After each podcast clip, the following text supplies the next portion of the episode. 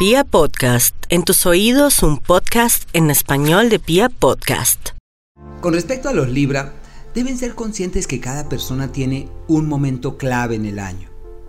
Y por ahora este es su momento, es la época del éxito, de la prosperidad, de la mejor oportunidad de proyección y en donde tienen una fiabilidad por parte del público. Entonces todo lo que hagan por o para la gente les va muy bien. Eh, la pretensión de tomar las riendas de un nuevo derrotero profesional, eh, de los cambios que hay que hacer laboral y financieramente hablando, eso en verdad funciona maravillosamente bien. Una época muy bonita, se plantean alianzas, acuerdos, sociedades que pueden ser favorables una época también muy buena en los temas del alma y en ese mundo del espíritu y de la conciencia.